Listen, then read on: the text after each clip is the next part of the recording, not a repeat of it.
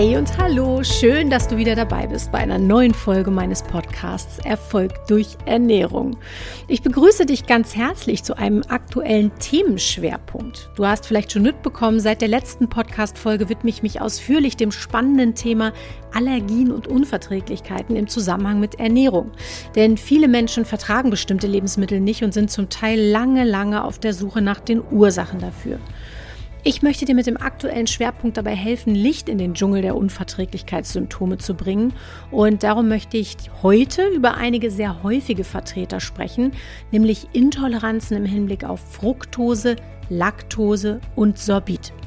Vielleicht leidest auch du unter einer oder sogar mehreren dieser Kohlenhydratunverträglichkeiten. Das heißt, wenn du Lebensmittel verzehrst, die die angesprochenen Stoffe enthalten, reagierst du vielleicht mit Beschwerden, die typischerweise den Verdauungstrakt betreffen. Bauchweh und Durchfall stehen dabei ganz oben auf der Liste. Wenn du mehr darüber erfahren möchtest, was bei diesen und bei anderen Kohlenhydratintoleranzen im Körper passiert, welche Therapieoptionen und Chancen für Besserung bzw. Heilung bestehen und welche Lebensmittel du zumindest für die Dauer der Therapie meiden solltest, dann bleib dran, denn wir steigen gleich ein.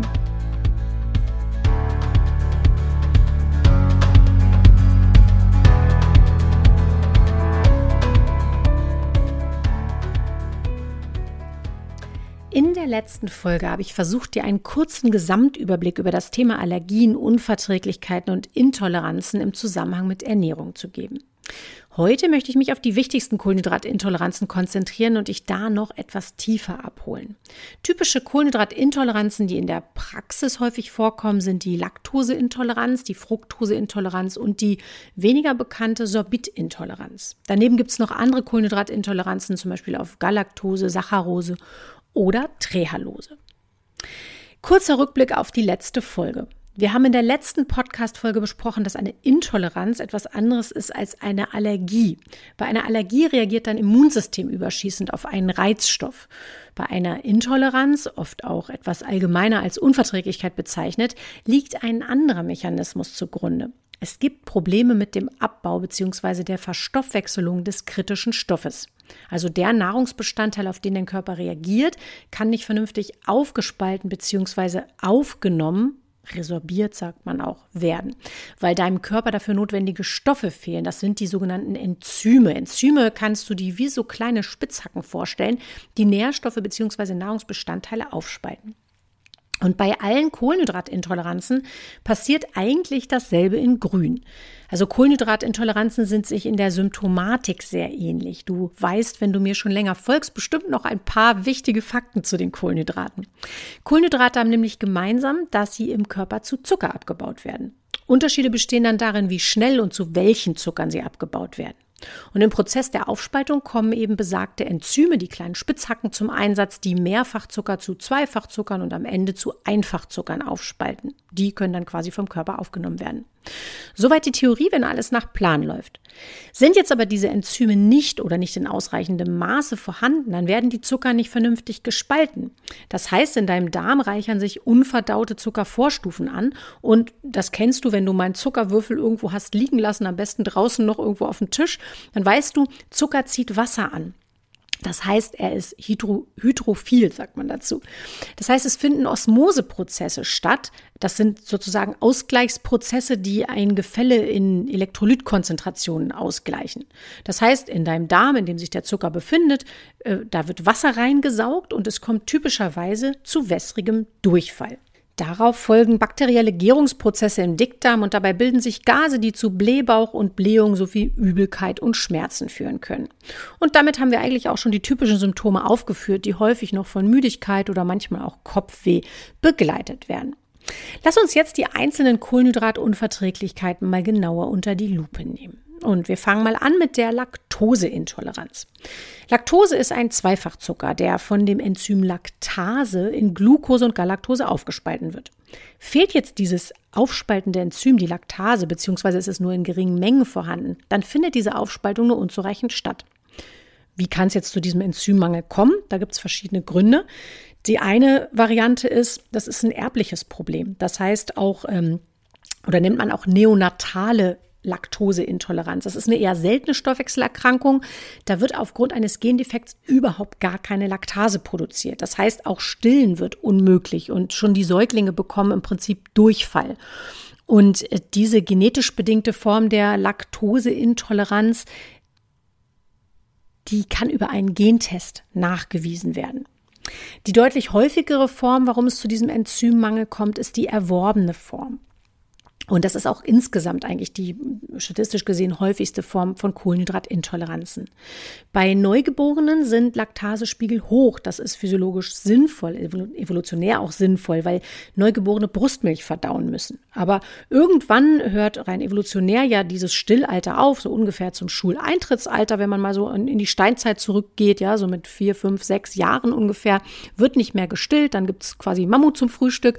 Das heißt, der Laktasespiegel verringert sich Ganz physiologisch. Physiologisch bedeutet immer ganz normalerweise. Also das ist, es soll so sein, ja. Das heißt, kein Stillen mehr nötig, keine Laktase mehr nötig. Der Körper ist sehr effizient. Das heißt, der fährt die Laktaseproduktion runter. Das heißt, ältere Kinder und Erwachsene sind rein evolutionär, physiologisch gar nicht mehr dafür vorgesehen und in der Lage, Milch zu verdauen. Der Mensch ist ja nun auch das einzige Säugetier, das noch Erwachsene stillt und dann noch mit artfremder Milch. Wenn man mal in die Statistik guckt, sieht man, dass circa 80 Prozent der Lateinamerikaner und dunkelhäutigen Bevölkerung sowie über 90 Prozent der Asiaten Laktasespiegel haben, die nach dem Abstillen rapide sinken. Bei circa 80 bis 85 Prozent der weißhäutigen Bevölkerung in Nordwesteuropa wird ein Leben lang zumindest eine gewisse Menge Laktase gebildet, sodass sie in der Lage sind, Milch zu verdauen. Das sagt die Statistik, das hat die Evolution offensichtlich so eingerichtet. Das heißt, eine Milchunverträglichkeit im jugendlichen und Erwachsenenalter ist quasi normal, ja. Das ist also die erworbene Laktoseintoleranz ganz physiologisch erworben. Die Laktoseintoleranz kann allerdings auch sekundär erworben sein. Sekundär bedeutet immer als Folge einer anderen Erkrankung entstanden. Das kann zum Beispiel eine chronisch entzündliche Darmerkrankung sein, bei der dein Darm entzündlichen Prozessen ausgesetzt ist. Dadurch ist die Schleimhaut geschädigt und dadurch besteht dann quasi eine Laktoseintoleranz. Oder es kann eine Zöliakie sein, mit der werden wir uns in der nächsten, nee, übernächsten Folge nochmal etwas genauer beschäftigen. Oder es kann eine Darminfektion sein, eine Gastroenteritis, die dazu führt, dass du Laktose nicht mehr vertragen kannst. Häufig geht dann die Unverträglichkeit auch zurück, wenn die Ursprungserkrankung zurückgeht. Bei den meisten Menschen ist es so, dass sie als Erwachsene bis zu 250, 350 Milliliter Milch vertragen können, bevor Symptome auftreten. In der Regel darmbezogene Probleme, wie eben schon besprochen.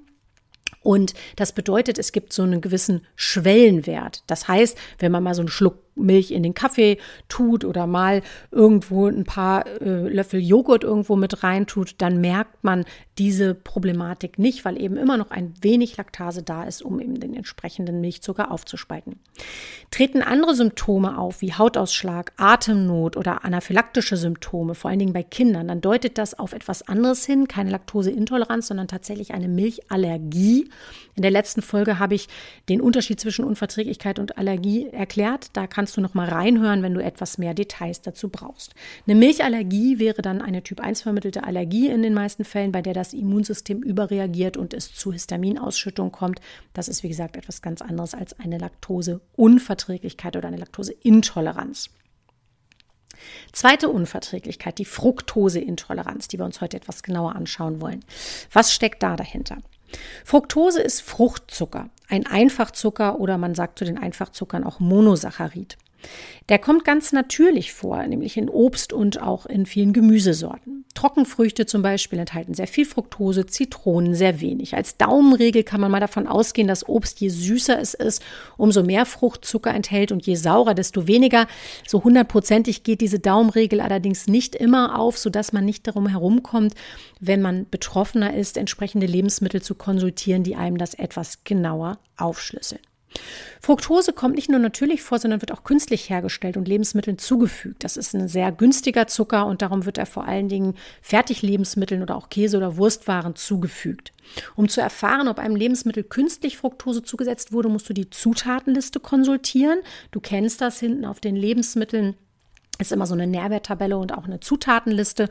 Und in dieser Zutatenliste muss Fructose immer deklariert werden, also reingeschrieben werden, wenn sie hinzugefügt wurde wird jetzt die, diese Fructose nicht direkt als Fructose zugefügt, sondern es werden Früchte in einem Lebensmittel verarbeitet, da äh, in denen äh, in denen, äh, in denen Fructose drinsteckt, Entschuldigung, dann wird sie nicht als Zutat extra ausgewiesen. Das heißt, du musst dann entsprechend natürlich darauf achten, stecken in einem Lebensmittel, wenn du auf Fructose achten musst oder möchtest, stecken da eben auch andere Zubereitungen drin, Früchtepüree oder ähnliches, aus denen dann wieder die Fructose quasi stammen kann.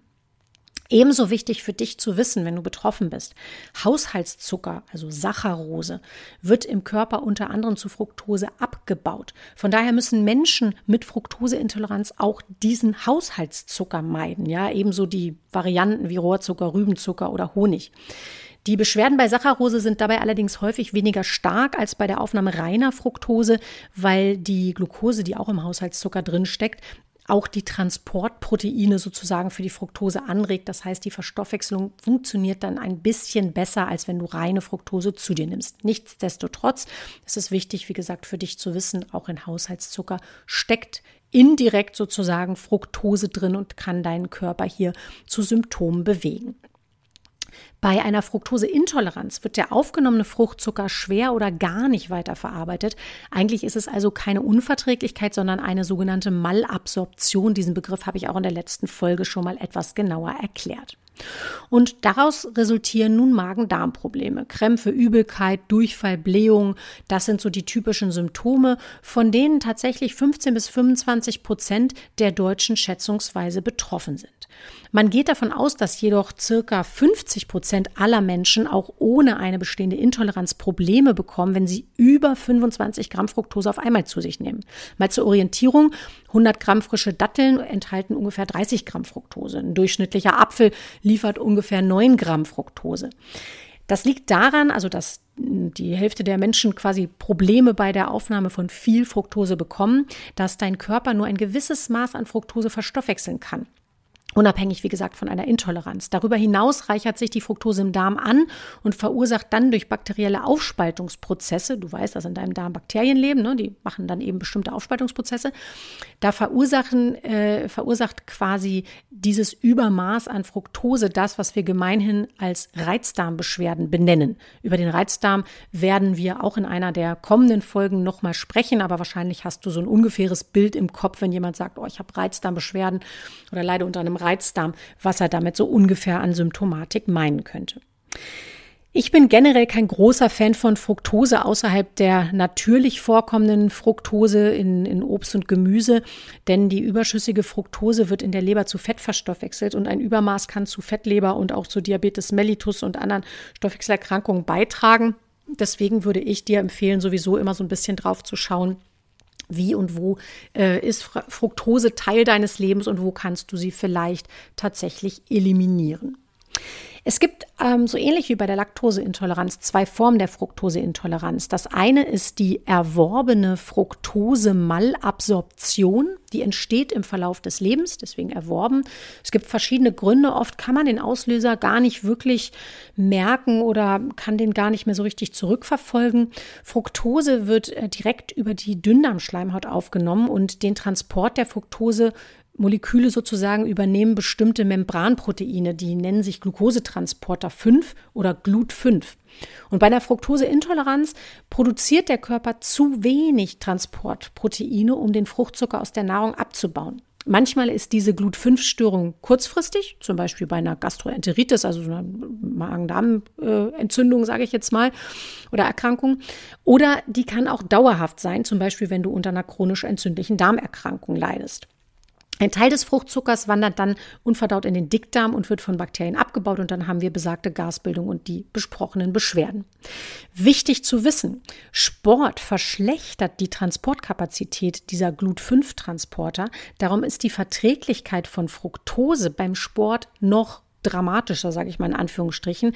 Was auch wichtig ist zu wissen, wenn du sportlich äh, sehr aktiv bist und vielleicht auch auf Sportgetränke zurückgreifst, die häufig Fructose enthalten, dann brauchst du dich nicht zu wundern, wenn du die unter Belastung noch schlechter verträgst oder eben auch, wenn äh, die Toleranzgrenze, also dieser Schwellenwert, den du sonst im normalen Leben vielleicht kennst, bis zu dem es dir gut geht, wenn der sich quasi verschiebt.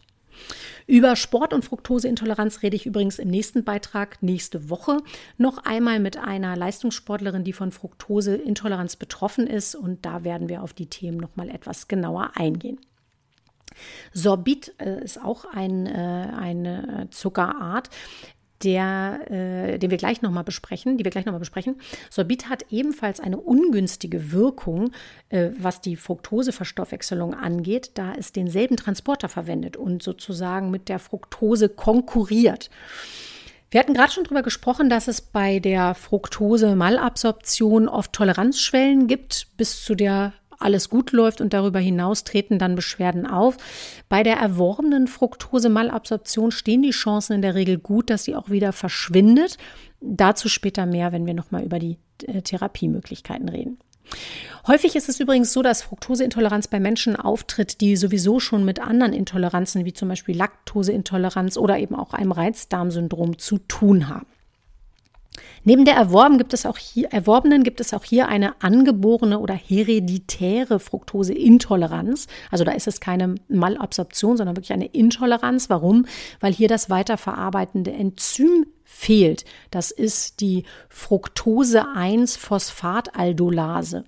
Das heißt, von Geburt an bestehen schon Probleme. Hier ist es so, dass sich eben Zwischenprodukte des Fructoseabbaus, das sogenannte Fructose-1-Phosphat, ansammelt im Körper und dieser Abbau oder Zwischenprodukte sind es ja, hemmen diejenigen Enzyme, die der Körper braucht, um Glucose zu verstoffwechseln. Das heißt, Glucose ist der Traubenzucker, ne, der äh, oder auch Dextrose genannt. Und diese Glucose braucht dein Körper, um, ja, sagen wir mal, als Energieträger und als Zelltreibstoff es zu verwenden. Und das Verrückte ist, es kommt dann, obwohl Zucker aufgenommen wird, Fructose, aber eben auch Glucose, zu einer Unterzuckerung, weil eben der Körper äh, und in dieser Fructoseintoleranz, in diesem Mechanismus, die Glucose auch nicht mehr vernünftig verstoffwechseln kann. Dafür reichern sich aber die Stoffwechselabfallprodukte in der Darmwand des Dünndarms und auch in den Nieren und der Leber an. Und äh, klar ist bei dieser angeborenen Form, dass du natürlich gar keine Fructose aufnehmen darfst. Ansonsten kann es zu schweren Symptomen inklusive Verwirrtheit und Koma kommen. Und unbehandelt kann diese Unverträglichkeit tatsächlich auch zu schweren Leber- und Nierenfunktionsstörungen führen. Und diese Problematik bleibt dann tatsächlich, weil es eben ein angeborenes Problem ist, ein enzymatischer Defekt ist sozusagen, ein Leben lang bestehen und erfordert zeitlebens eine spezielle Ernährung. Und hier kann ein spezieller Bluttest Gewissheit schaffen. Ganz wichtig, das will ich an dieser Stelle nur schon mal kurz erwähnen. Ich habe da in der letzten Folge auch schon drüber gesprochen. Diagnostisch gibt es den sogenannten H2 oder Wasserstoffatemtest, über den man Kohlenhydratintoleranzen feststellen kann. Dabei ist es so, dass man eine Lösung im Fall der Fructoseintoleranz, wenn man die feststellen will, eine Fructoselösung, im Fall der Laktoseintoleranz, wenn man die feststellen will, eine Laktoselösung oder im Fall der Sorbitintoleranz eine Sorbitlösung trinkt und dann in regelmäßigen Abständen in den darauffolgenden Stunden in so ein Röhrchen oder ja, so ein Auffangbehälter pustet.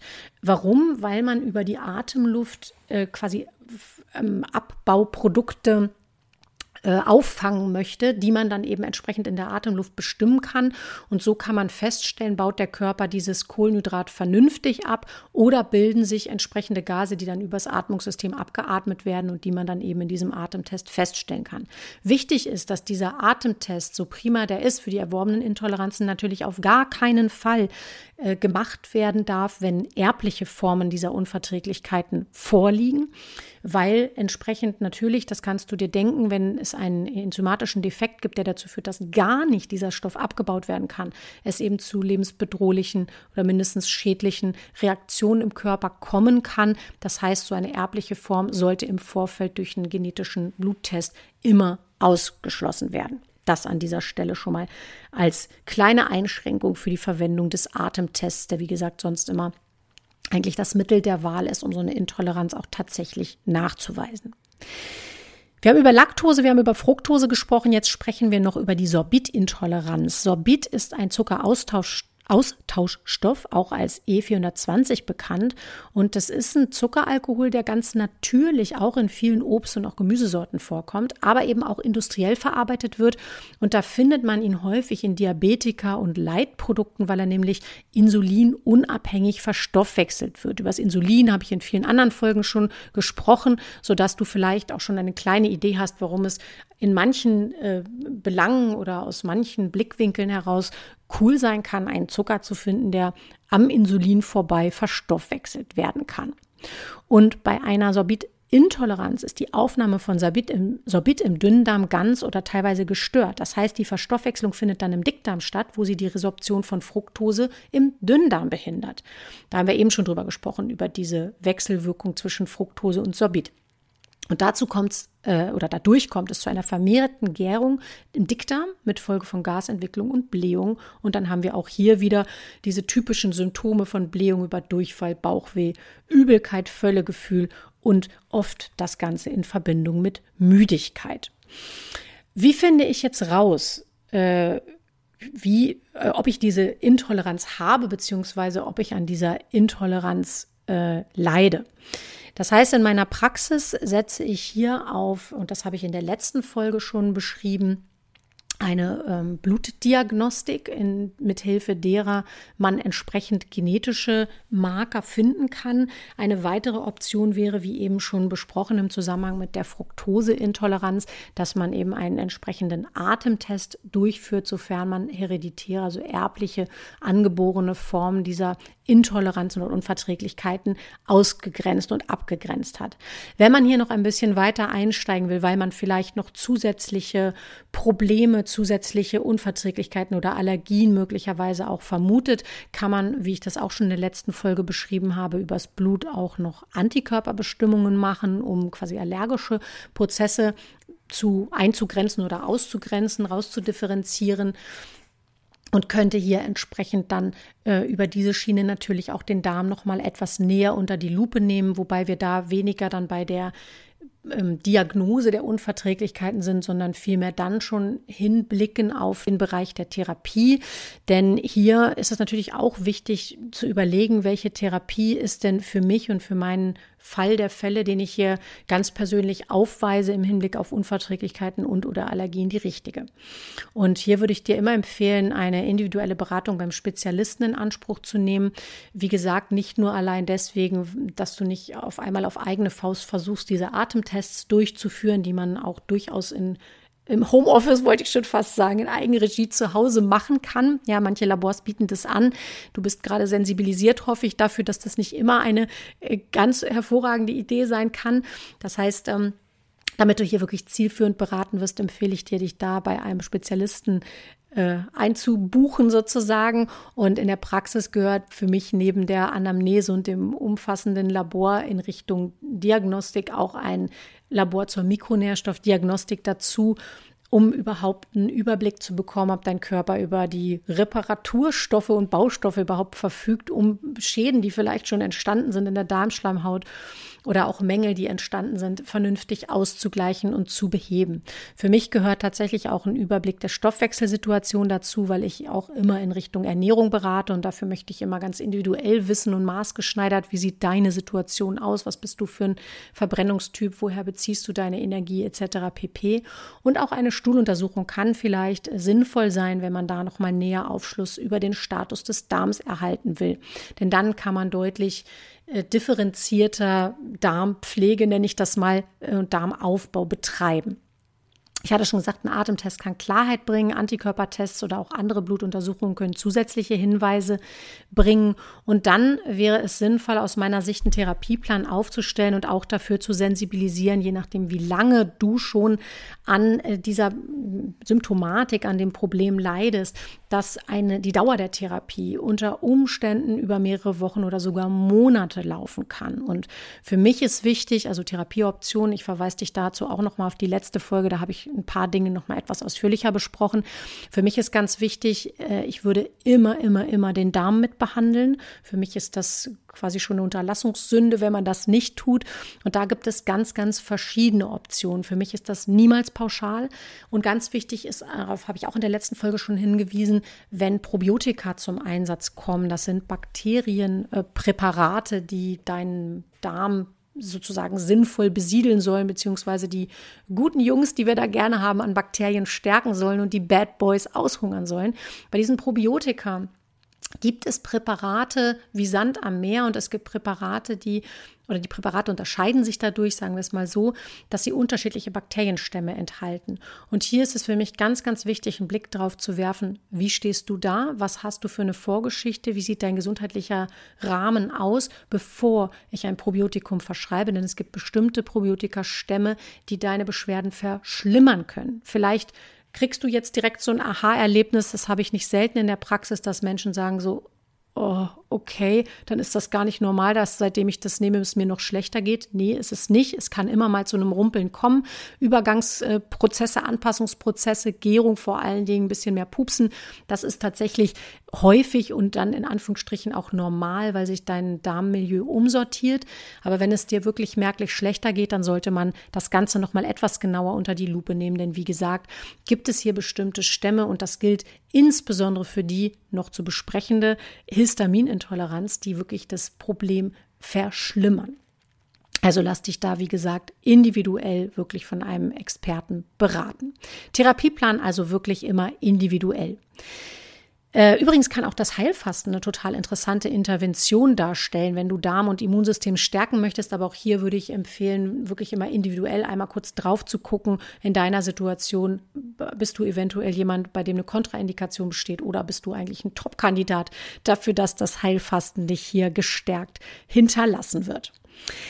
Neben aller individueller Therapie gibt es natürlich bei den einzelnen Unverträglichkeiten, Intoleranzen äh, bestimmte Lebensmittel, die man meiden sollte oder sogar muss, mindestens mal für die Dauer der Therapie würde ich das immer vorschlagen. Bei den angeborenen Formen haben wir schon besprochen, muss man tatsächlich dauerhaft bestimmte Ernährungsempfehlungen einhalten und die eben nicht verstoffwechselbaren, abbaubaren Lebensmittel meiden. Unabhängig, wie gesagt, vom restlichen Therapieplan empfiehlt sich für die Dauer der Therapie auch bei den erworbenen Formen eine spezielle Diät, nenne ich das jetzt mal in Anführungsstrichen, weil wir hier bestimmte Dinge tatsächlich faktisch weglassen. Eine gängige Empfehlung, äh, mit der ich auch gut leben kann, ist, dass man so 14 bis 28 Tage, so zwei bis vier Wochen lang eine sogenannte Karenzphase macht, in der man die Lebensmittel wirklich strikt meidet. Darauf folgt dann eine kann man nicht näher beziffern, wie lang, äh, mehrwöchige, würde ich sagen, Testphase, in der man die Lebensmittel sozusagen wie in so einer Provokationsdiät immer wieder Schritt für Schritt und wirklich Schritt für Schritt und nicht alle auf einmal in einem Eintopf ja, wieder zuführt und somit die Schwelle und die Verträglichkeit überhaupt und eben die Schwelle der Toleranz austestet.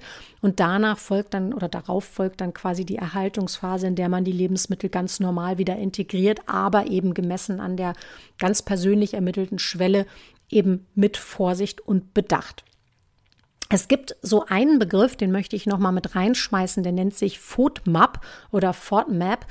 Äh, unter diesem Begriff werden häufig die Kohlenhydratintoleranzen auslösenden Lebensmittel zusammengefasst. FODMAP oder FODMAP steht für Fermentable Oligosaccharides, Disaccharides, Monosaccharides and Polyols.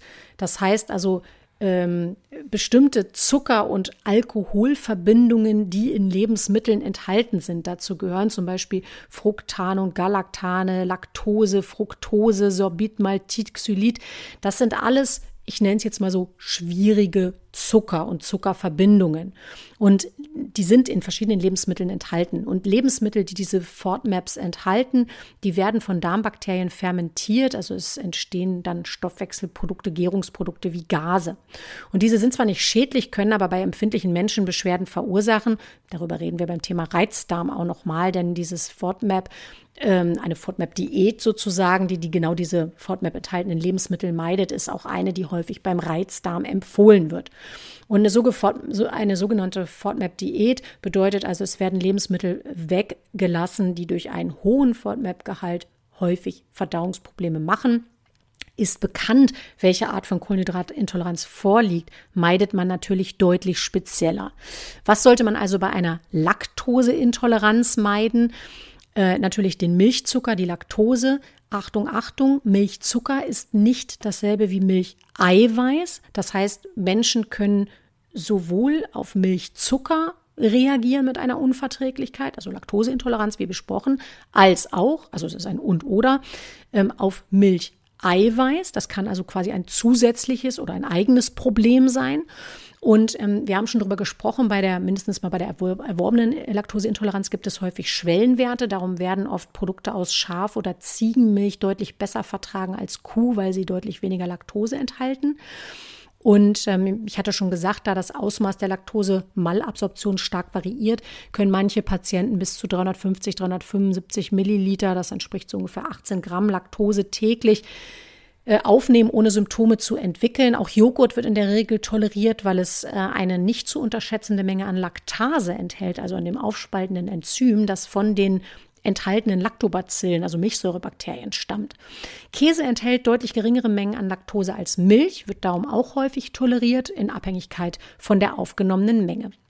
Laktosefreie Produkte könnten natürlich hier eine Variante sein. Ich persönlich finde die semi cool, weil ich Kuhmilchprodukte neben Weizen für echte Killerfoods im Zusammenhang mit Allergien und Unverträglichkeiten halte. Dazu spreche ich in anderen Folgen nochmal mehr zu diesen Killerfoods, insbesondere über Weizen und Gluten, äh, spreche ich natürlich auch nochmal hier in einer der kommenden Folgen, wenn es um die Allergien, Unverträglichkeiten und Co. geht. Was ich aus der Praxis feststelle, ist, Tomaten meiden kann eine gute Idee sein, weil diese erfahrungsgemäß Verschleimungsprozesse fördern. Und ich beobachte, dass Menschen mit Allergien und Unverträglichkeiten sehr positiv im Sinne des Heilungsprozesses reagieren, wenn sie auf Tomaten verzichten. Auch Nachtschattengewächse, Kartoffel, Paprika, Tomate, Aubergine, Chili, Pfeffer kann man mal beobachten würde ich mal empfehlen zu gucken, wie verträgst du die? Macht das vielleicht in Kombination irgendwie Symptome? Ähm, da stecken Alkaloide drin, die den Körper da einfach auch noch mal zusätzlich belasten können, sodass manchmal solche Kombireaktionen äh, offensichtlich werden, wenn man da mal drauf achtet. Fructoseintoleranz. Was sollte man oder muss man vielleicht hier meiden? Natürlich Fruchtzucker im Übermaß beziehungsweise bei den äh, angeborenen Formen generell bei den erworbenen Formen auch hier oft ein Schwellenwert für die Toleranzgrenze, den man eben, wie gesagt, austesten kann äh, oder muss letzten Endes äh, höchstpersönlich. Viel Fruchtzucker steckt natürlich in den meisten Sirupsorten und Honig. Besser hier als Alternative würde ich empfehlen, auf Birkenzucker, Erythrit, Stevia, Reissirup auszuweichen. In hohen Konzentrationen, das muss man wissen, können alle Zuckeralkohole Probleme verursachen. Hier muss man sich wirklich ausprobieren und herantasten. Viel Fructose steckt auch in den meisten süßen Obstsorten wie Banane, Beeren, Apfel, Trockenfrüchten, Zitrusfrüchte, Trauben gehen da deutlich besser. Auch in exotischen Früchten, so Mango, Ananas, findet man häufig sehr viel Fructose. Fertignahrung hatten wir schon drüber gesprochen. Wirf hier bitte einen Blick in die Zutatenliste und natürlich oft auch in Getränken, Fruchtsäfte oder eben Limonaden. Auch da lohnt es sich mal auf die Zutatenliste zu schauen. Häufig, das hatte ich auch schon erwähnt, findet sich Fructose auch in Sportnahrung. Darüber, wie gesagt, und wie man trotz Fructoseintoleranz sportliche Höchstleistung erbringen kann, rede ich nächste Woche mit Monika, einer Triathletin und Rennradfahrerin, die gesundheitlich schon einiges gewuppt hat und trotzdem mit Vollgas und immer neuen Ideen dabei ist. Wichtig für dich zu wissen, auch hier bei den Sportgetränken wie auch bei allen anderen Lebensmitteln, hatte ich schon erwähnt, muss Fructose aufgeführt werden oder muss sie nur aufgeführt werden, wenn sie separat zugesetzt wurde, nicht wenn sie in Früchten enthalten ist, die in dem Lebensmittel stecken. Sie steht also nur drauf, wenn sie direkt zugefügt wurde. Wichtig nochmal, auch in Haushaltszucker, Saccharose, Rohrzucker, Rübenzucker, Honig ist sie drin, die Fructose, denn dieser Haushaltszucker wird zu Fructose und Glucose aufgespalten im Körper. Wie ist es jetzt mit Sorbit? Was muss ich oder sollte ich da meiden? Sorbit kommt natürlich vor in Trockenfrüchten, insbesondere auch in Steinobst, Aprikose, Mirabelle, Kirsche, steckt häufig in Bier, Wein und Fruchtsäften, sonst eben als künstlicher Zuckeraustauschstoff, viel in Diabetikanahrung, in Kaugummis sehr häufig, in Diät- und Leitprodukten. Schau da bitte in die Zutatenliste. Du musst Sorbit oder Sorbitol mal unter die Lupe nehmen. Diese beiden Stoffe sind nicht angesagt, wenn du unter einer, unter einer Sorbitintoleranz leidest. Auch übrigens in vielen Nahrungsergänzungsmitteln und Medikamenten, so in Magnesiumprodukten zum Beispiel oder Zinkprodukten, wenn du sowas einnimmst, kannst du mal draufschauen, da steckt ganz, ganz häufig Sorbitol drin.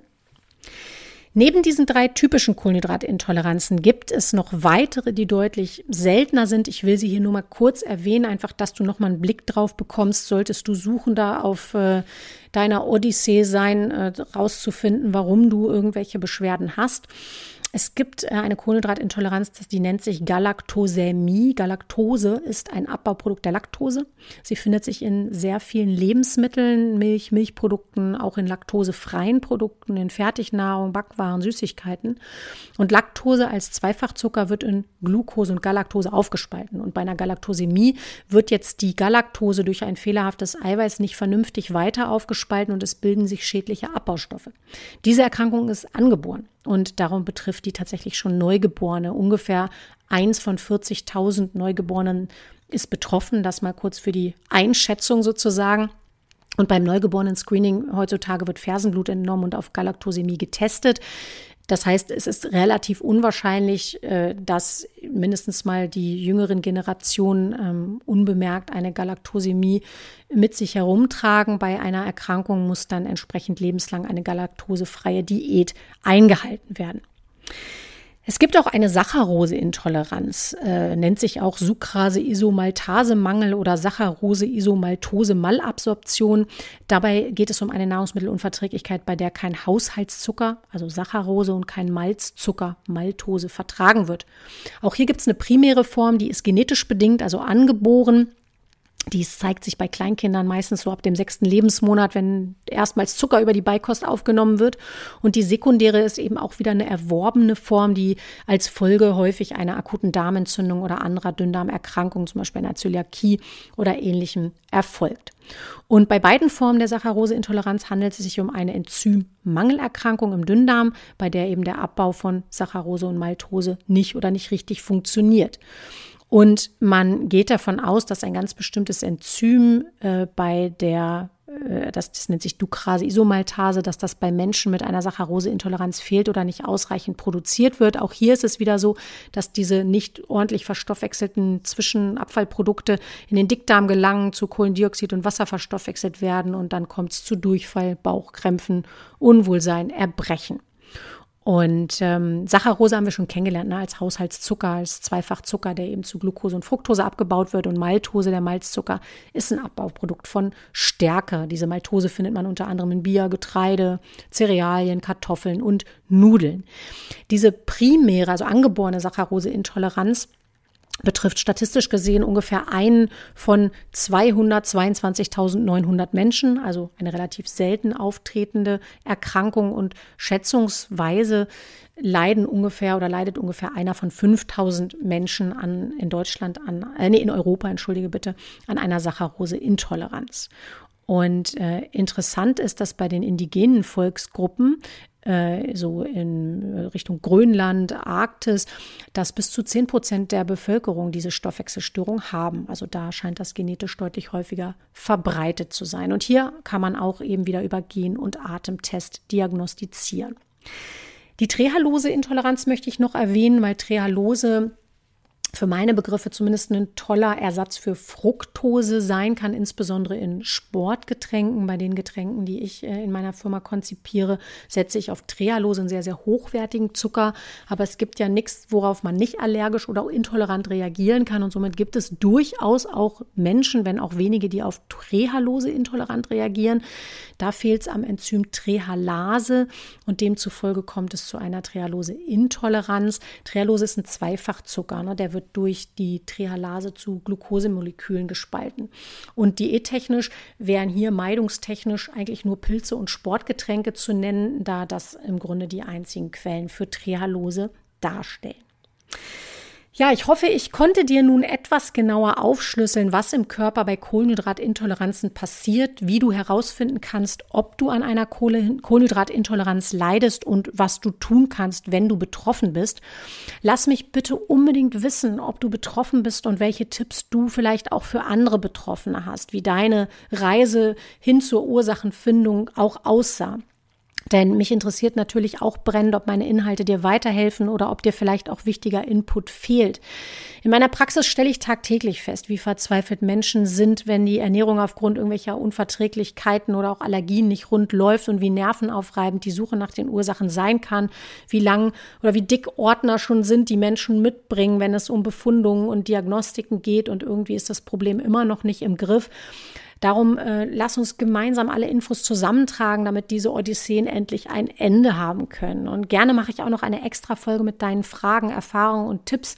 Ich muss sie einfach nur kennen und freue mich darum wirklich, wirklich sehr, wenn du mit mir über die Kommentarfunktion über die, über, oder über die sozialen Medien in Kontakt trittst. Du findest die entsprechenden Infos in der Beschreibung zu dieser Folge in den Show Notes natürlich nochmal. Ich habe dir schon gesagt, nächste Woche spreche ich nochmal über das Thema Fructoseintoleranz. Dann, wie gesagt, im Zusammenhang mit Sport, denn gerade Ausdauersportler, die auf Kohlenhydrate als Energiequelle setzen müssen, haben oft das Problem, dass entsprechende Getränke oder Gels Fructose enthalten. Wir werden über die Herausforderungen natürlich aus, auch über Lösungsansätze sprechen mit denen du auch als Sportler fruktosefrei Energie aufbauen kannst. Was dich ansonsten in den kommenden Wochen noch erwartet, wir werden über Gluten, Zöliakie und Weizen sprechen. Wir werden über Histaminintoleranz sprechen. Wir werden natürlich auch noch mal über den Reizdarm und auch noch mal über chronisch entzündliche Darmerkrankungen und das Leaky Gut Syndrom sprechen. Das heißt, ich habe noch ein paar spannende Folgen für dich auf Lager und freue mich natürlich, wenn du dran bleibst, wenn du keine Folge verpassen wirst. Abonniere gerne den Kanal und äh, damit ich weiß, ob dir meine Inhalte gefallen, freue ich mich natürlich auch super, wenn du mir eine positive Bewertung hinterlässt bei deinem Podcast-Anbieter. Damit hilfst du mir und du hilfst natürlich auch anderen Menschen dabei, eine Entscheidung für oder gegen diesen Podcast zu treffen. Ja, wenn du Menschen hast, die dir wichtig sind, die vielleicht auch von meinen Inhalten profitieren können, teile natürlich gerne auch den Link zu diesem Podcast. Ich freue mich sehr, wenn du mich da unterstützt und hoffe, du hast eine gesunde Woche und wir hören uns in der nächsten Woche wieder. Ganz liebe Grüße von deiner